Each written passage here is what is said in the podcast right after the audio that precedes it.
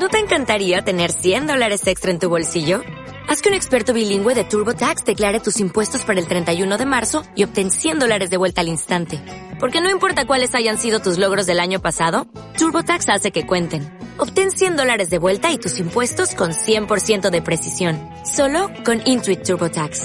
Debes declarar para el 31 de marzo. Crédito solo aplicable al costo de la presentación federal con TurboTax Full Service. Oferta sujeta a cambios o cancelación en cualquier momento. Esto es una producción de Mindalia Televisión y Mindalia Radio, audiovisuales sin ánimo de lucro de mindalia.com, para aportar conocimiento y crear conciencia. Mindalia.com, la primera red social de ayuda altruista a través del pensamiento. Bueno, el título eh, lo tenéis todos claros por la agenda, es Psicoespiritualidad frente al mal, una propuesta para creyentes y ateos. ¿Qué quiere decir esto? Bueno, Empecemos por eh, citar un filósofo, eh, Eugenio Trías, que es un filósofo muy conocido, uno de los mayores filósofos españoles de la última parte del siglo XX, que decía lo siguiente.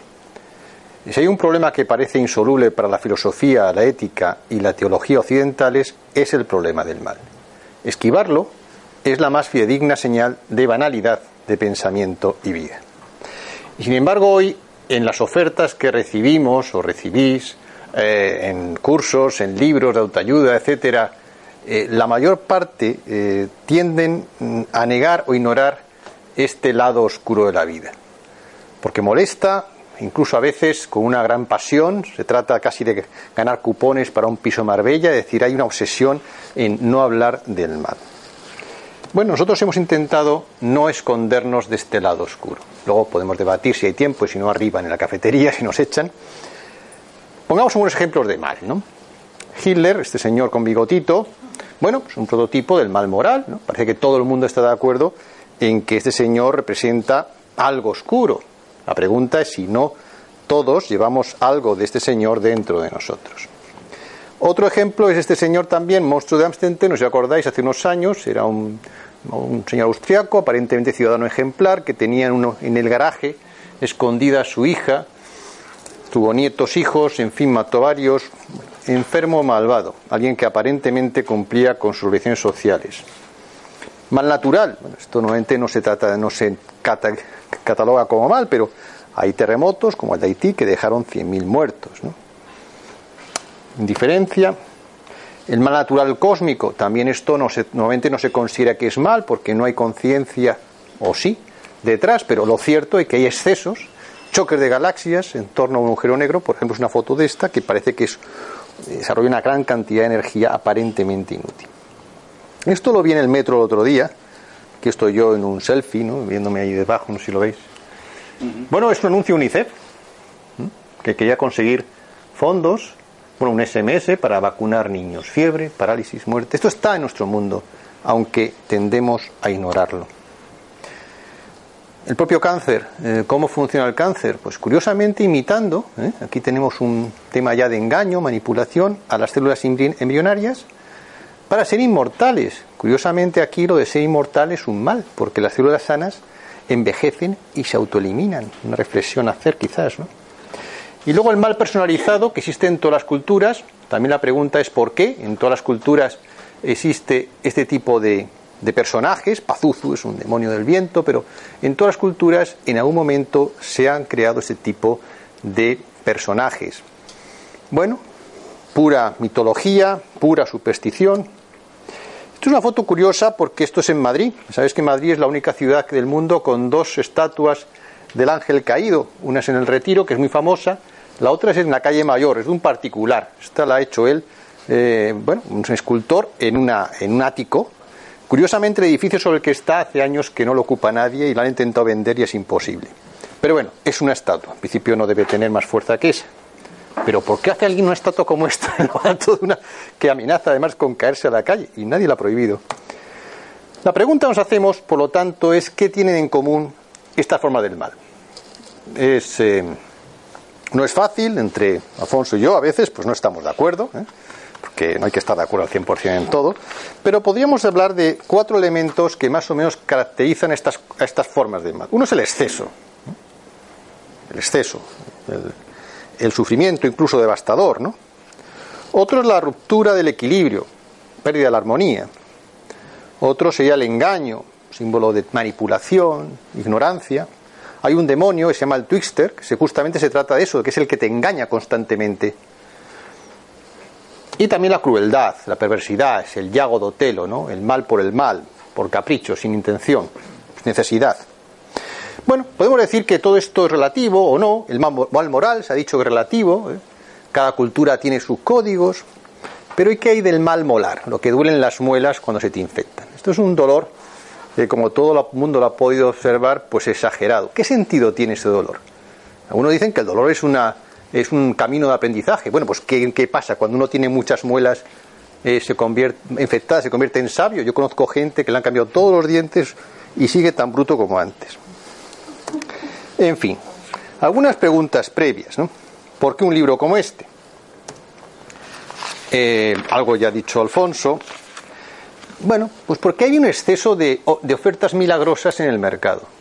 Y, y, hablamos, hablando, dijimos, bueno, esto esto de siéntese eh, como celtas cortos, ¿no? Esto es la canción de Tranquilo majete en tu sillón, ¿no? Tú te sientas a tu sillón, cambias tu manera de pensar y tu mundo cambia. Cometes millonario, resuelves tus problemas, tus enfermedades, no tienes que hacer nada. Ese, ese exceso de libros del pensamiento que yo llamo facilón o milagroso nos llamaba nos, de que algo estaba fallando en todo esto. Algunas ofertas incluso parece que quieren convertirnos en una piedra, ¿no? En que no debemos pensar, no debemos sentir, no debemos padecer, impasibles. Hombre, tanto esfuerzo desde la meba hasta aquí para volver a convertirnos en piedra, parece que algo, algo excesivo hay en este camino, algo más tenía que estar fallando. Bueno, frente a eso proponemos reconocer el lado oscuro que habita en nosotros y también en la realidad, y embarcarnos en una lucha que no es fácil, que requiere coraje, valentía, esfuerzo, Decía Baltasar Gracián en el Criticón que la vida del hombre era milicia contra la malicia del propio hombre. Cosas como estas evidentemente nos harán vender menos libros, ¿eh? porque la gente va a lo fácil, es lo que está en la cultura, pero creemos que merece la pena reflexionar sobre todo esto. El mal divide, enfrenta y confunde, y es decir, nos debilita. Hoy estamos enfrentados, eh, hombres, mujeres, niños adultos, ateos creyentes, Occidente y Oriente, Oriente maravilloso, Occidente una mierda, viceversa, en fin. Será quizás como aquella novela de Pablo Coelho, El alquimista, que se iba tan lejos para luego reconocer que el tesoro lo tenía en casa y no era capaz de valorarlo.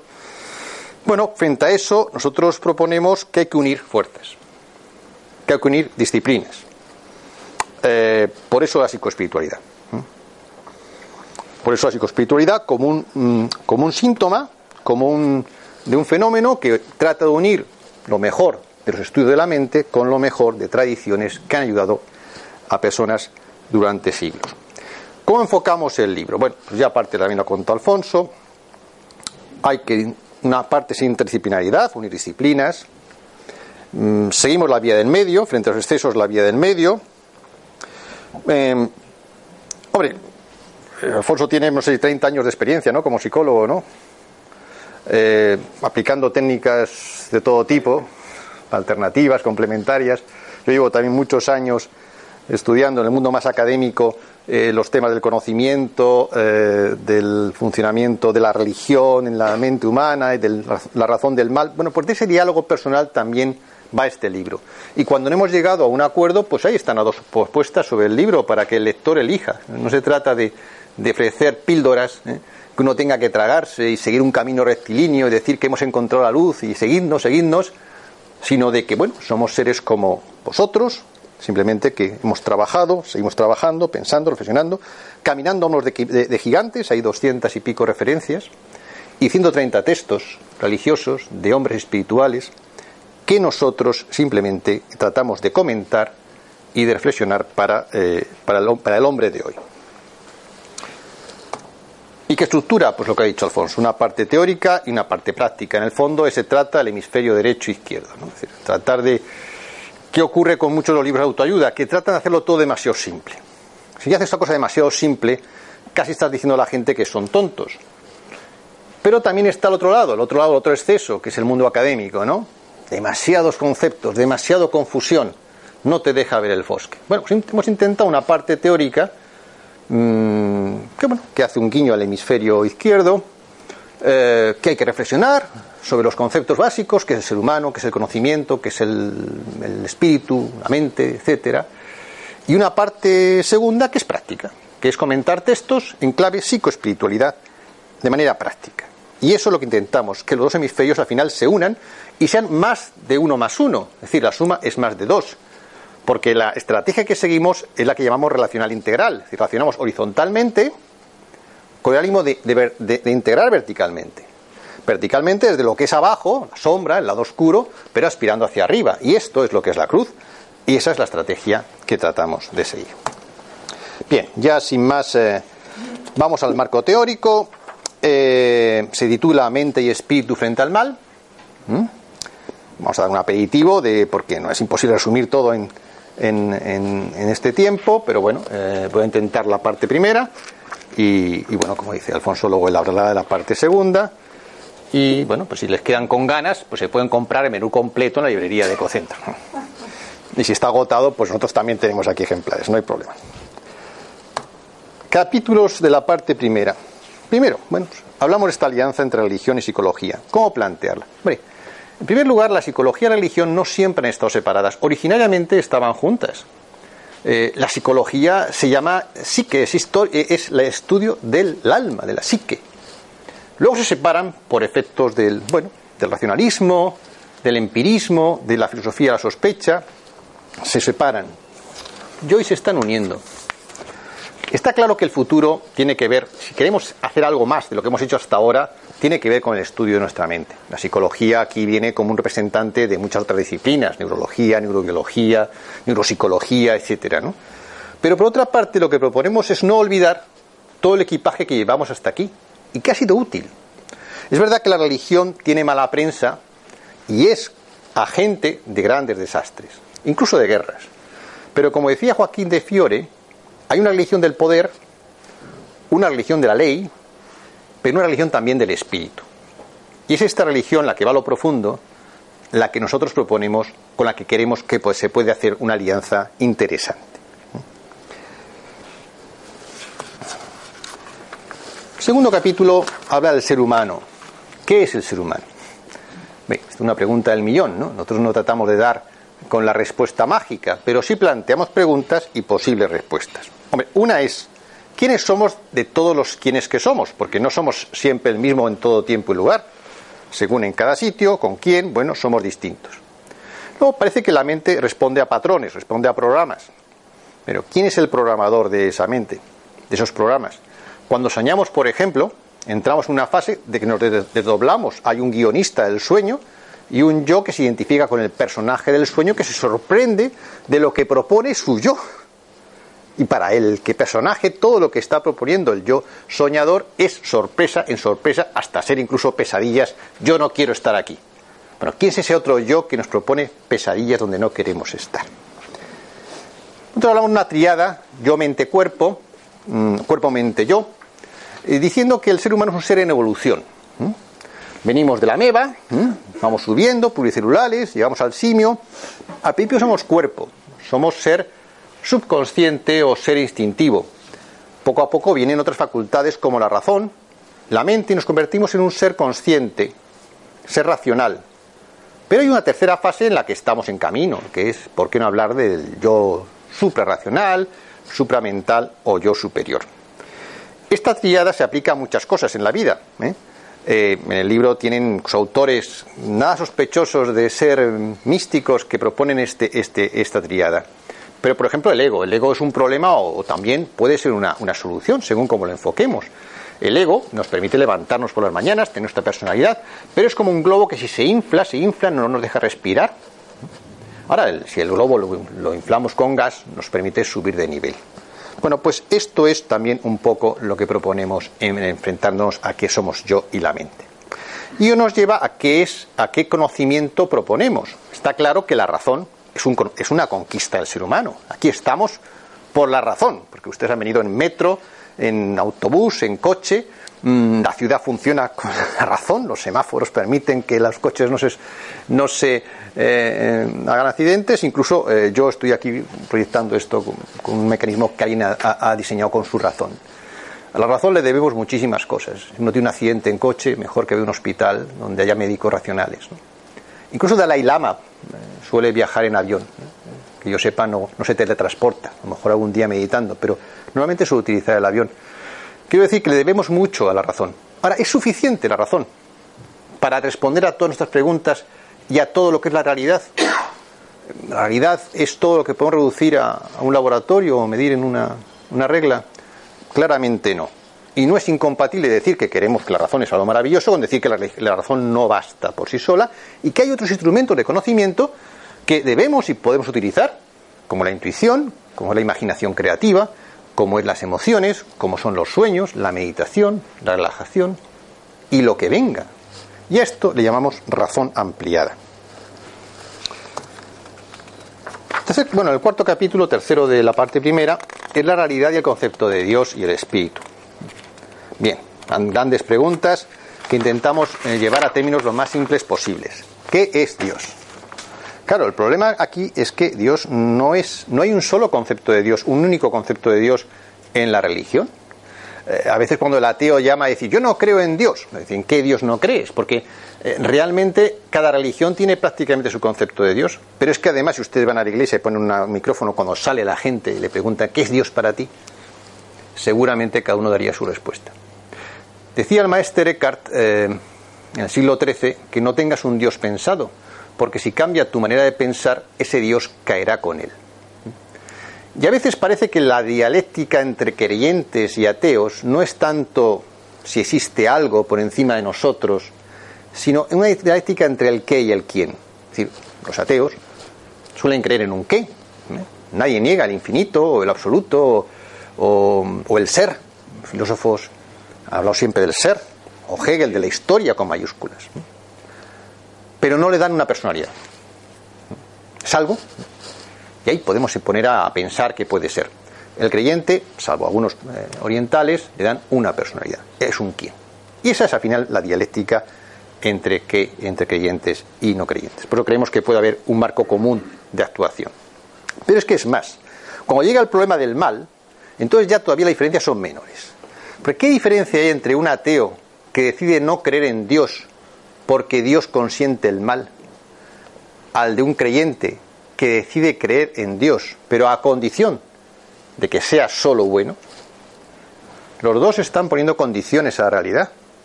Dice, voy a creer en aquello que me conviene creer, porque lo otro es demasiado complicado o no me gusta creerlo. Pero es que necesita Dios para creer ser solo bueno, ontológicamente. Luego también hay lugares de encuentro. Y al final, ¿qué es la realidad? ¿Cómo funciona la realidad? Bueno, pues hemos dicho, la realidad no se puede reducir a lo que es un laboratorio, es más compleja, tanto por arriba como por abajo, por lo muy pequeño como por lo muy amplio, y además mm, no siempre funciona el, pensamiento lógico.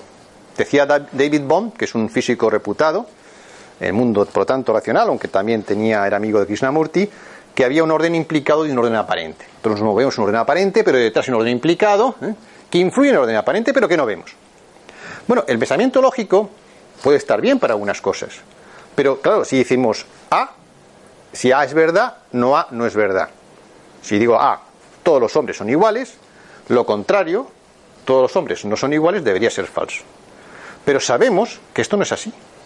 Que toda verdad es verdad igual que su opuesto, solo que interpretado a otro nivel. Cualquier frase que ustedes piensen que sea verdad, si le ponen el no, verán que también es verdad, solo que a otro nivel. Y eso ocurre en la física. La luz es capaz de, funcionar en partícula y en onda. Y ocurre en nuestro mundo, donde puede haber luz y oscuridad al mismo tiempo. Porque el exceso del bien se convierte en mal, igual que el mal a veces puede llevar a un bien. Luego estamos en una realidad que llamamos ambivalente. Bien, y al final el último capítulo, el bueno, quinto cuarto capítulo sería el mal en la religión y la psicología, donde estudiamos, vemos las distintas formas del mal que ha adoptado en, las tradiciones religiosas y en la psicología, aunque la psicología no siempre le llama mal, pero en fin, tratamos de ver qué hay ahí y proponemos al final una definición de mal que creemos que puede ser eh, razonable y asumible en las dos disciplinas. Pero aquí no nos quedamos, como digo, el, libro no es solo un ejercicio teórico, es práctico, en la parte segunda, pero también en la parte primera, porque el último capítulo se trata de cómo hacer frente al lado oscuro de la vida. Hemos visto qué era el ser humano, hemos visto qué, disciplinas tenemos, hemos visto qué es la mente, el espíritu, el conocimiento, bueno, y, era, y el mal. Entonces, ¿qué hacemos? ¿Cómo enfrentarnos a esto? Pues bueno, decimos que hacer frente al lado oscuro de la vida, sabiendo que la realidad es ambivalente y adoptando la estrategia relacional integral, ¿eh? la cruz, nos lleva a tener que hacer compatibles instrumentos y herramientas que aparentemente son contradictorios. Por ejemplo, proponemos aceptar el mal, no ignorarlo, pero esto no nos debe llevar a justificarlo. Es más, quien es complaciente con el mal, quien lo justifica, quien lo minimiza, quien lo relativiza, se convierte en mayor cómplice de este. Decía Burke una frase muy, muy famosa que el mal triunfa porque los buenos no hacemos nada. ¿no? Bueno, pues algo de esto hay.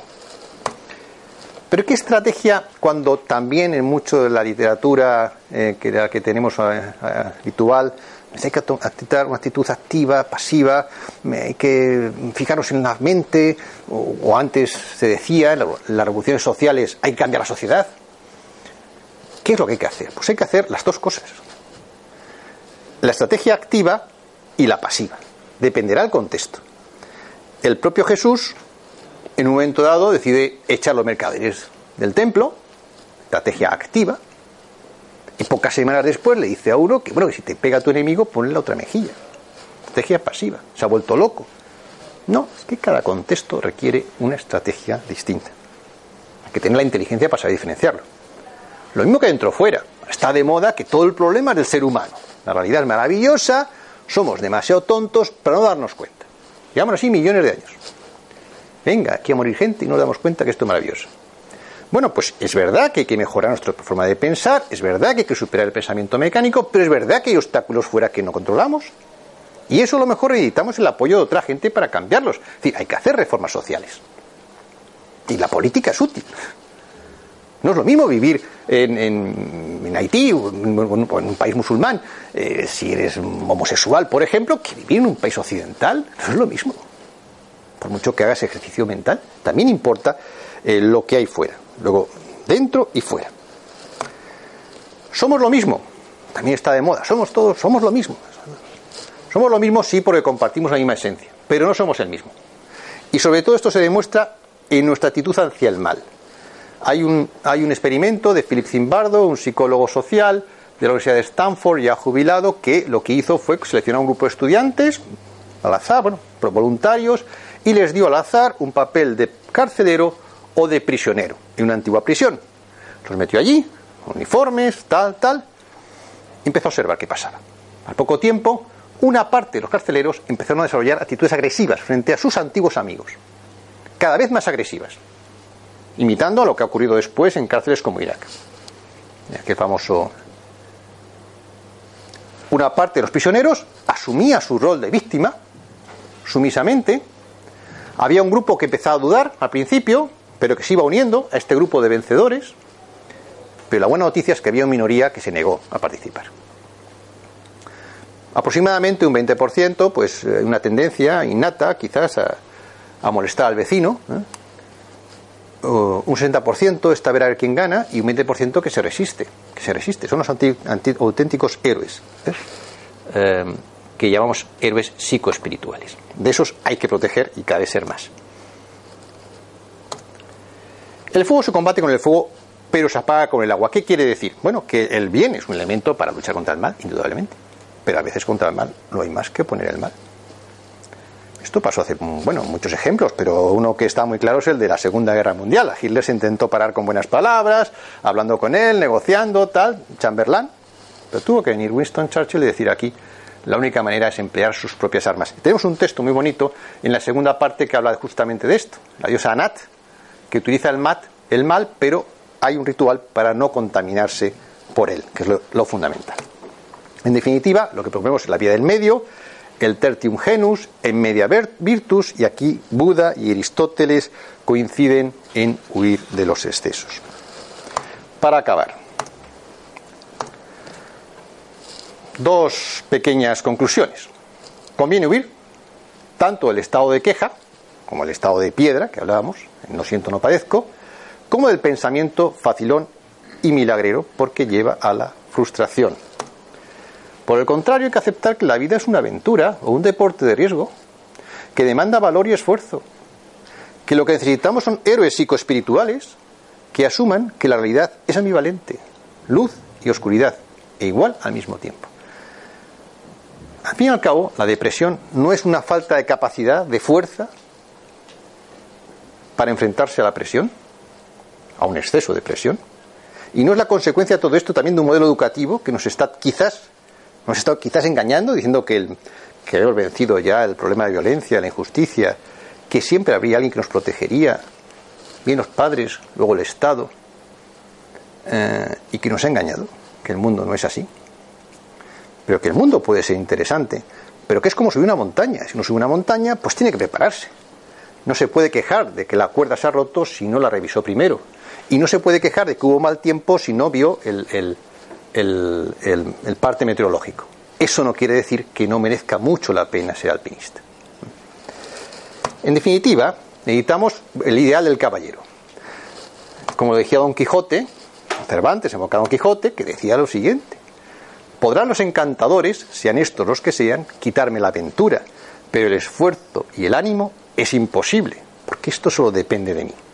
Bueno, pues este libro que hemos hecho entre Alfonso y yo, viene a ser una contribución a esta lucha inacabada, inveterada, inacabable, ya que no perdamos ni el esfuerzo ni el ánimo, sino todo lo contrario. Muchas gracias y con esto y un bizcocho paso a Alfonso. Como os comentaba eh, Alberto eh, y yo os hace un ratito, pues han sido dos años y hemos trabajado mucho el origen de, el origen del libro realmente es idea de Alberto. Es el que me animó a que me apuntase con él, porque Alberto había hecho la tesis doctoral sobre el mal en el Instituto de Ciencias de las Religiones, ¿no? Y, me lo planteó y yo casualmente también en, mi, en el trabajo como psicoterapeuta estaba utilizando eh, desde hace ya muchos años eh, en términos de metáfora, muchos de los textos que, que, vienen aquí, ¿no? Ahora he mirado mientras que hablaba Alberto y son como 16 o 15 hojas de no sé cuántos textos, cuántas referencias de textos. 130. 130. Son, son extractos. Son extractos. ¿De acuerdo? de frases de grandes hombres, vale. mujeres religiosas, Santa Teresa, por supuesto. Entonces, esas reflexiones las hemos reflexionado juntos, ¿no? Y eh, a mí lo que mm, lo, que os recomiendo es que no utilicéis tanto la razón a la hora de leer el texto y que lo podéis hacer si os apetece, pero dejaros llevar más por las tripas, ¿de acuerdo? ¿Qué es lo que os dice el texto? ¿De acuerdo? Eh, porque lo que viene en el libro son nuestras reflexiones y vosotros podéis tener las vuestras. ¿De acuerdo?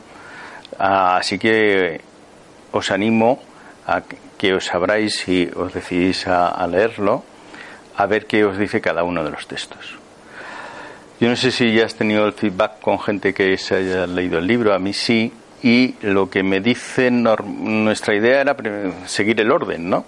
Pero hay una parte en el libro, al principio que lo recuerda que decimos que se puede leer tanto eh, primero una parte y luego la segunda, la primera, la segunda y la primera. Nos da, da lo mismo.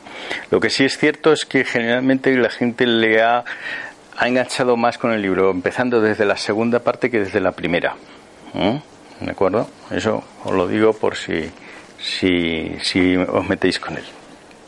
Una de las dos cosas con las que nos hemos quedado en este trabajo retomando la parte de psicoespiritualidad, es que para llegar a ese principio de creación que en las religiones llaman Dios, en sus diferentes nombres, eh, hay muchos caminos, ¿vale? Y que el mal está ahí y, y se cuela en nuestra vida, en el día a día, y de la forma de lo más sutil. Y el problema es que si le damos cancha, cada vez toma más fuerza. ¿De acuerdo? Eh, pero podemos hacer algo frente a esto, que es nuestro crecimiento personal y saber colocar límites al mal. Pero lo tenemos que hacer desde el primer momento que nos demos cuenta. Y evidentemente eso pasa, pasa mucho por conocerse personalmente. ¿Vale? Y conocer cómo las circunstancias nos pueden abocar al mal. ¿De acuerdo? Que es lo que señalaba antes Alberto.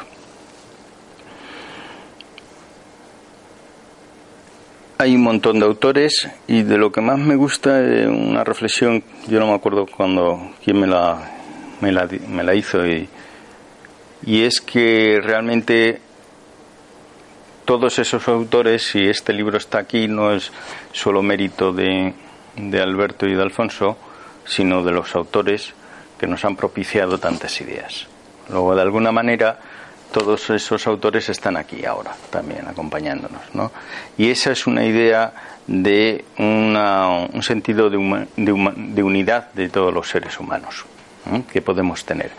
Y entonces cuando nos sentimos en la unidad, estamos separados y ya no estamos en nuestro ego mm, cabroncete que quiere sus intereses y tal, ¿no? sino que está pensando en la humanidad. ¿no? Y esa es una gran diferencia. Voy a ir leyendo, es decir, los textos están pensados para qué recurso puedo yo aprender para enfrentar la situación del mal y hacer frente a ella. Voy a ir leyendo diferentes textos. Eh, aquí, este dibujo simbolizaría a, un místico sufí. Eh, están ahí en, el baile místico, eh, que es Rumi, que dice, si pudieras solo un instante entender los misterios, te dispondrías de buen grado a dar tu vida. Mientras estés ebrio de ti mismo, serás tiniebla. Antes Alberto hablaba del ego. Yo diferencio entre el yo sano y el ego. Un, yo sano que te hace crecer, que te hace plantearte frente a un ego que es yo, yo, yo, yo y todo para mí. ¿De acuerdo? Y yo tengo siempre razón, ese ego eh, castrante eh, hacia los otros. Y mientras que no superemos esa posición de ese ego egocéntrico, mm, mal andamos. Porque si no lo superamos, si funcionamos desde el egoísmo y del egocentrismo, ahí se nos cuela el mal. Entonces ya empieza a haber, no va, empieza a no existir límites porque ante todo soy yo. Con lo cual, conocerse y poner límites a este ego es importante.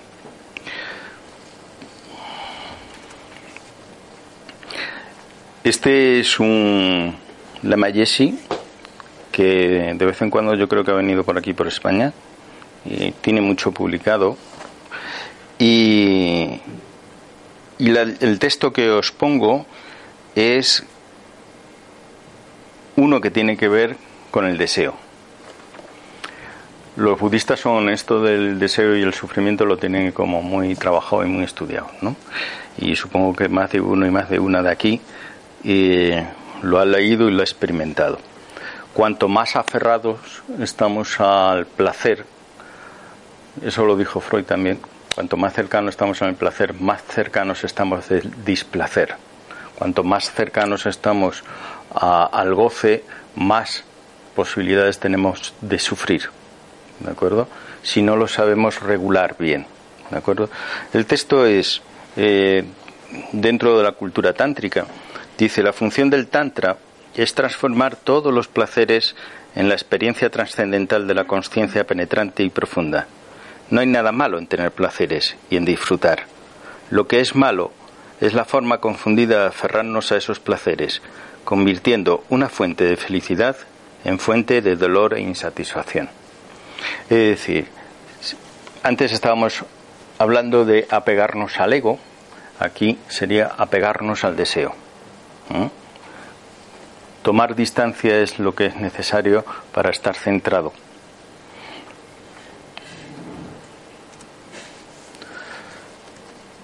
Y para poner distancia y estar concentrado nos tenemos que conocer. El de la foto, supongo que algunos de aquí ya le conocéis, se llama Tony de Melo.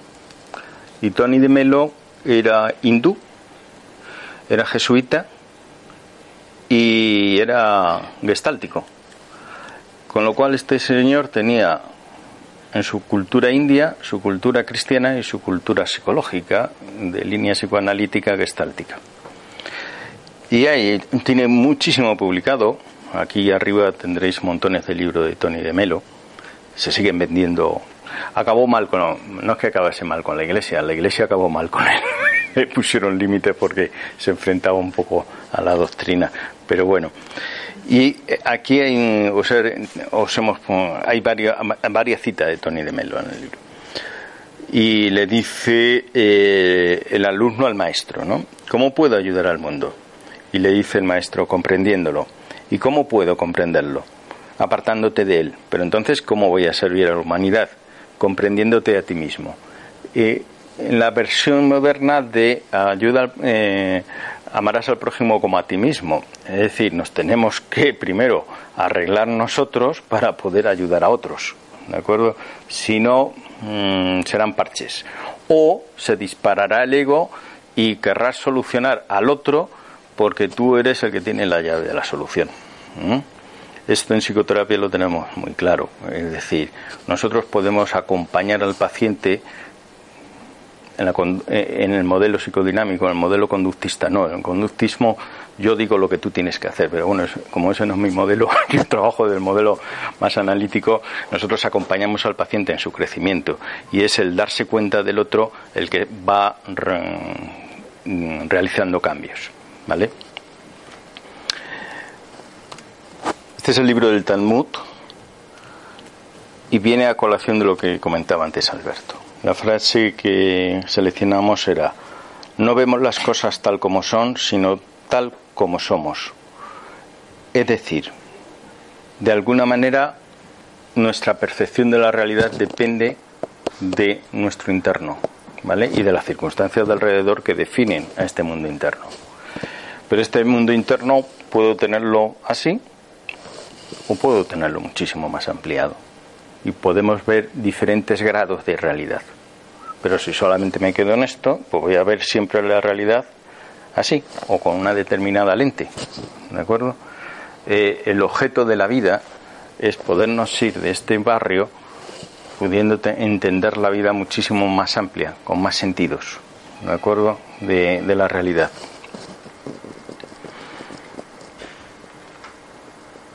Hay una frase por ahí, eh, comenta, y viene a, cuento de San Juan de, San Juan de la Cruz, que la religión en el futuro o es mística o no será nada.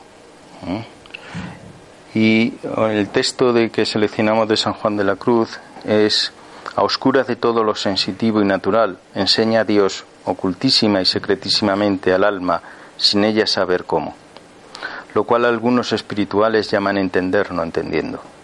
Porque esto no se hace con el entendimiento que llaman los filósofos activo, cuya obra es en las formas y fantasías y aprensiones de las potencias corporales, mas hácese en el entendimiento en cuanto posible y pasivo, el cual sin recibir las tales formas, sólo pasivamente recibe inteligencia sustancial desnuda y de imagen, la cual es dada sin ninguna obra ni oficio suyo activo.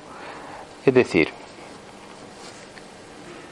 este aprendizaje nos viene principalmente en procesos cuando nos trabajamos y funcionamos por la vida de manera intuitiva, si conectamos con nuestra... Lo que pasa es que para eso antes hay que saber colocar en su sitio al ego y ponerle límites. Entonces puede surgir la parte creativa e intuitiva y la parte espiritual. ¿De acuerdo?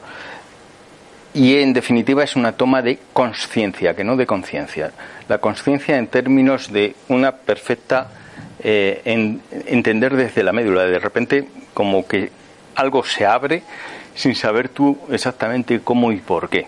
puede venir muchas veces dado pues por una circunstancia externa que te motiva esa reacción, ¿de acuerdo? Pero supongo que más de uno de los presentes le ha pasado, ¿no? De repente ves las cosas ¡puff! Pasmosamente claras y, con otra vibración distinta, ¿de acuerdo? Es esa toma de conciencia. Esa conciencia nos puede venir mm, bien eh, trabajándote, por ejemplo, en el ámbito de la meditación, ¿vale? Y ahí yo eh, bueno, supongo que habréis oído muchísimo la palabreja mindfulness, que es un, remix, una mezcolanza que han hecho allí los norteamericanos, los anglosajones, entre meditación, conductismo. De hecho, muchos son conductistas que han, se han apuntado a este carro, ¿vale? Y están haciendo un negocio cojonudo eh, con el mindfulness. Pero en definitiva, en definitiva, realmente es hacer lo que venía haciéndose 3.000 años antes de Cristo, que es meditar. ¿De acuerdo? Pero bueno, lo adornan, vende y bueno, se están forrando. Entonces, eh, meditar es muy básico. Yo lo aprendí con una maestra aquí en Madrid y, ya es la relación entre, entre uno mismo, el psiquismo, tu respiración, tu culo y tu zafu. y sentado en el cojín y ahí generar ese vacío que vamos a ver en última instancia en otros dos textos. Os he sacado dos, eh, seleccionamos dos textos para hablar, para que os quede claro el tema de la meditación. Uno es de, San Mateo, aquí os presento a San Mateo, eh, y otro de un poeta, Sayo, un poeta monje budista del siglo XII. San Mateo, en el capítulo 6, dice, cuando vayas a orar, entra en tu aposento, y después de cerrar la puerta, ora a tu Padre, que está allí en lo secreto, y tu Padre, que ve en lo secreto, te recompensará. Esto es meditar. Eh, métete en un sitio que no te moleste nadie. Conecta con tu yo interior, con tu Dios interior. Y ahí que está en lo secreto se revelará. El monje, eh, el monje budista del siglo XII, Sayo, lo traduce de otra manera, lo, lo plantea de otra manera. Dice, palpo aquí una presencia latente. No sé lo que es, pero me brotan lágrimas de agradecimiento. Quien ha hecho meditación sabe de qué va esto porque esto ocurre cuando entras en meditación. ¿De acuerdo? Y no sabes de dónde te viene esa energía. Este planteamiento de conocernos, de trabajar técnicas, nos van a ayudar a mantener una distancia con el mal. El mal va a estar ahí, pero no nos va a afectar y sobre todo no le vamos a hacer el juego. Uno de los juegos originales del mal es plantearnos la dualidad. Y aquí en el Bhagavad Gita, es esta, es la representación. Eh, eh, es en teoría el señor del siglo XII, Sayo, este, no, no, sé si habría foto por entonces o dibujo. En el Bhagavad Gita dice, se distingue entre los atributos de los seres humanos dotados de naturaleza divina o devas la ausencia de miedo, temperamento puro, bondad, dominio de sí, conocimiento de los textos sagrados, templanza, fuerza y paciencia. Esas son recursos y armas que podemos tener frente al mal. ¿De acuerdo? Y de natura demoníaco o asuras el orgullo, arrogancia, exceso de amor propio. La interpretación nuestra sería narcisismo, cólera, maldad e ignorancia. Es decir, vemos la parte de luz y la parte de sombra del ser humano en, este texto. Si nos remontamos al planteamiento judeo-cristiano, sería este, ¿de acuerdo? Eh, se está en el paraíso, aparece la serpiente eh, y a partir de ahí se origina es la expresión metafórica de que existe la humanidad como existe en nuestros tiempos, en esa dualidad entre el bien y el mal. ¿De acuerdo? eh, si os acordáis, eh, el demonio también se apareció a Jesús en las tentaciones y se, eh, en Maya se representa, aparece como Maya frente a Buda cuando está haciendo su meditación. ¿no? Claro, digamos que Jesús y Buda tienen un recorrido espiritual que la pobre Eva no tenía, ¿no? Y Eva y Adán caen en, en la trampilla y, y, sin embargo Buda y, y, Jesús saben responder a esto. Entonces, inmediatamente pierde la fuerza. El problema, volvemos a decir, es que si sabemos decir no en un momento determinado al mal, pierde la fuerza. La, a ver, puede perder la fuerza para nosotros, o sea, no nos incide esa fuerza. ¿De acuerdo? El otro día echaron una película muy interesante, no sé si la visteis.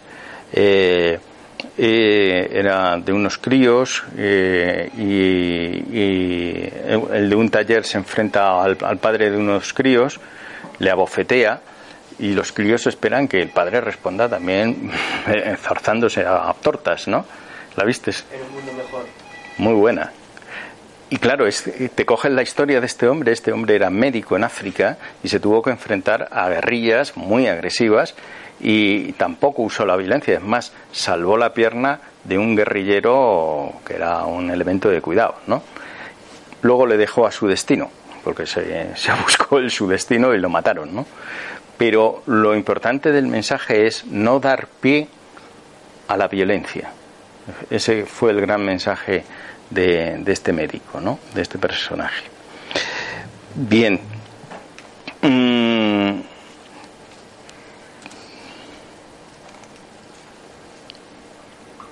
Esa, hay otro texto de Rumi que dice mm, que tiene que ver con la, eh, el paso a la no dualidad. Dice, ¿qué puedo hacer, oh musulmanes? Pues no me reconozco a mí mismo. No soy cristiano, no soy judío, no soy parsi ni musulmán. No soy del este ni del oeste, ni de la tierra ni del mar. Mi lugar es el no lugar, mi señal la no señal. No tengo cuerpo ni alma, pues pertenezco al alma del amado. He desechado la dualidad, he visto que los dos mundos son uno. Uno busco, uno conozco, uno veo, uno llamo. Estoy embriagado en la copa del amor. Los dos mundos han desaparecido en mi vida. No me resta sino danzar y celebrar. Es decir, la dualidad la podemos transmutar y llegar a la unidad. Que, y esta ya es una aportación, pienso que yo, que eh, lo transmutamos cuando una vez muertos seguimos trabajando. Ahí, no sé si irás tú al Congreso de Vida después de la vida en Albacete, que vosotros grabáis allí también. Y es una de las cosas que en los congresos de parapsicología se habla de cómo después de la vida seguimos trabajando.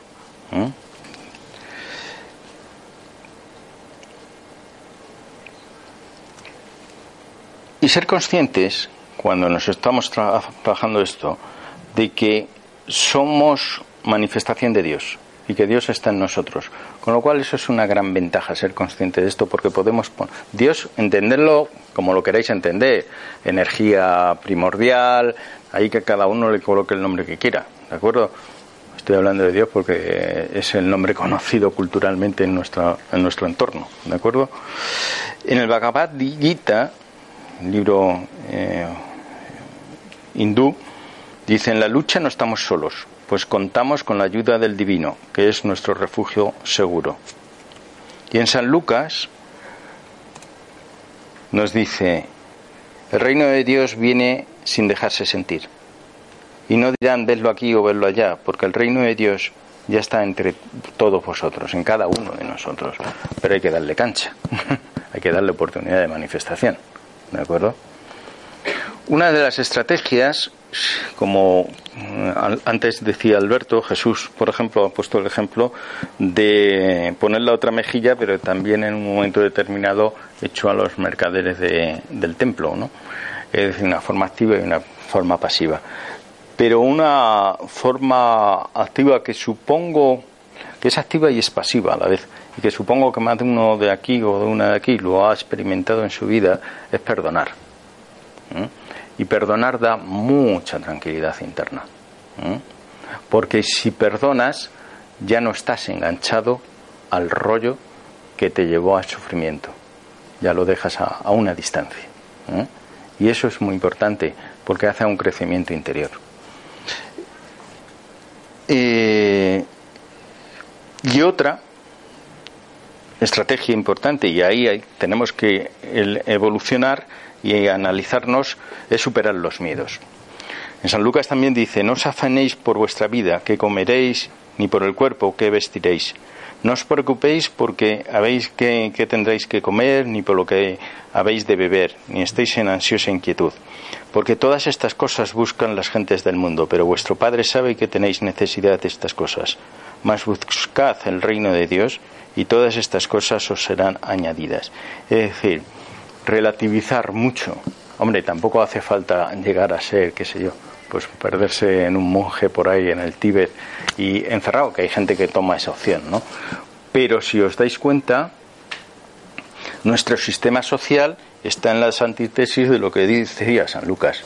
¿Cuántas mm, estrategias tienen las empresas para vendernos, vendernos, vendernos, vendernos, cuando realmente no nos hace gran falta nada? ¿De acuerdo? Pero, pero entramos en ese juego. Y entonces, en vez de comprar comprar un coche normal, que es lo que te puede venir bien en un momento determinado y tal, y tienes perra, pues, pues te compras un cochazo, ¿no?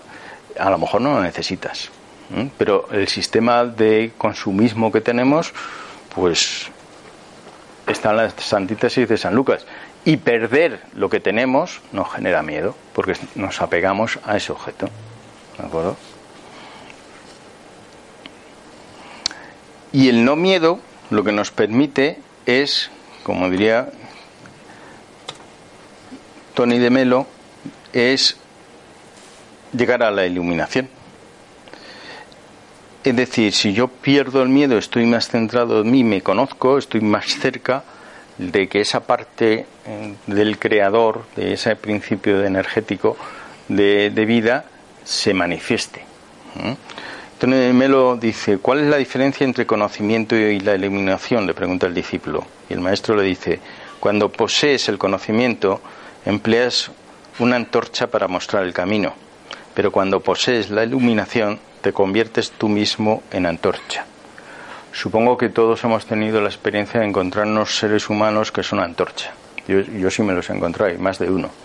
Eh, seres humanos como que como que te abren la conciencia en un momento determinado y dices, joder, y, son un modelo fantástico como seres humanos. Yo sí he tenido la suerte, luego cada uno tiene sus, sus rollos, ¿eh? pero eh, hay una parte muy íntima de esos seres humanos que a mí me han servido como modelos, como, como antorchas para seguir. Hasta aquí mm, la parte más de de pensamiento, ya os intuitivo, pero también racional. Pero todo esto que tiene que ver también con, con el principio creador, que tiene que ver con el vacío. ¿Vale? Lao Tse, en el siglo XI, hablaba un texto de Lao en el Tao Te Ching. Dice: 30 radios convergen en el centro de una rueda, pero es su vacío lo que hace útil al carro. Se moldea la arcilla para hacer la vasija, pero de su vacío depende el uso de la vasija. Se abren puertas y ventanas en los muros de una casa, y es el vacío lo que permite habitarla. En el ser centramos nuestro interés, pero del no ser depende de la utilidad.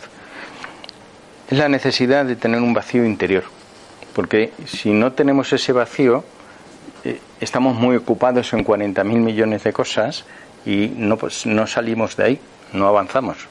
Hay que hacer un vacío. Yo os aconsejo, por ejemplo, ahora que empezamos el verano, tirar todo lo de la temporada que ya no sirva de la anterior y del verano que ya no sirva y hacer huecos. Simbólicamente, simplemente tirar cosas viene muy bien a nivel personal, ¿vale? Es una, es una experiencia. Y otra variable importante, aparte del vacío, y que va muy unida, es el silencio. El texto es del de, maestro Chan Wangpo. Eh, dice, ¿cómo esperas acercarte a la verdad mediante palabras? A la verdad solo puedes acercarte a través de la puerta del silencio que se encuentra más allá de toda actividad. Esto es lo que se encuentra en ese vacío y ese silencio en la meditación. Por eso es tan importante la meditación. No porque relaje, no porque en teoría te relaciones mejor luego con la gente y tal, no, no, es porque estás en ese silencio interno y de crecimiento personal con ese vacío interno que normalmente en nuestra sociedad se tapa con 40.000 actividades. ¿De acuerdo? Entonces, eh, ya os digo, esta, el libro está dividido en estas dos partes, la parte teórica y la parte eh, de textos. Y hay una frase que me, que me he acordado mientras que hablaba Alberto, y os la leo. Esto fue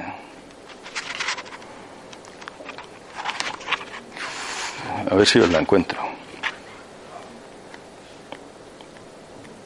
Con, con respecto al final del libro, dimos unos consejos, pero me acuerdo perfectamente y además me acuerdo incluso eh, cuando lo hablamos en el restaurante y es una frase de un texto de, de Alberto. El final, ¿no? en la página 383, dice, ha llegado el momento de hacer frente al mal, unidos con todas las armas que podamos encontrar. Pero recuerda, puede que tú no elijas la lucha, que la lucha te elija a ti. Es decir, nos vamos a encontrar muchas veces en la vida a tenernos que enfrentar al mal. En la medida en que tengamos un crecimiento interior fuerte, podemos enfrentar mejor al mal y no darle cancha. Gracias.